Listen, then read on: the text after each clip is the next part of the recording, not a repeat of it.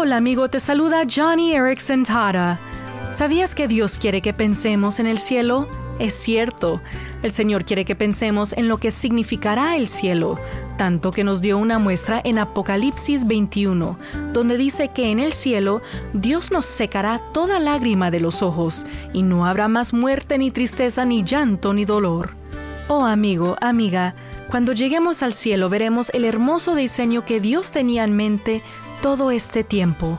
Satanás y el pecado serán vencidos y Jesús será coronado Rey de Reyes y Señor de Señores. El cielo es donde se completará el hermoso plan de Dios. Así que hoy, si tus problemas no te dejan ver claro tu futuro, pon tu mente en las cosas de arriba y sigue adelante con valor, porque tu historia tiene un gran final, una eternidad con Cristo Jesús.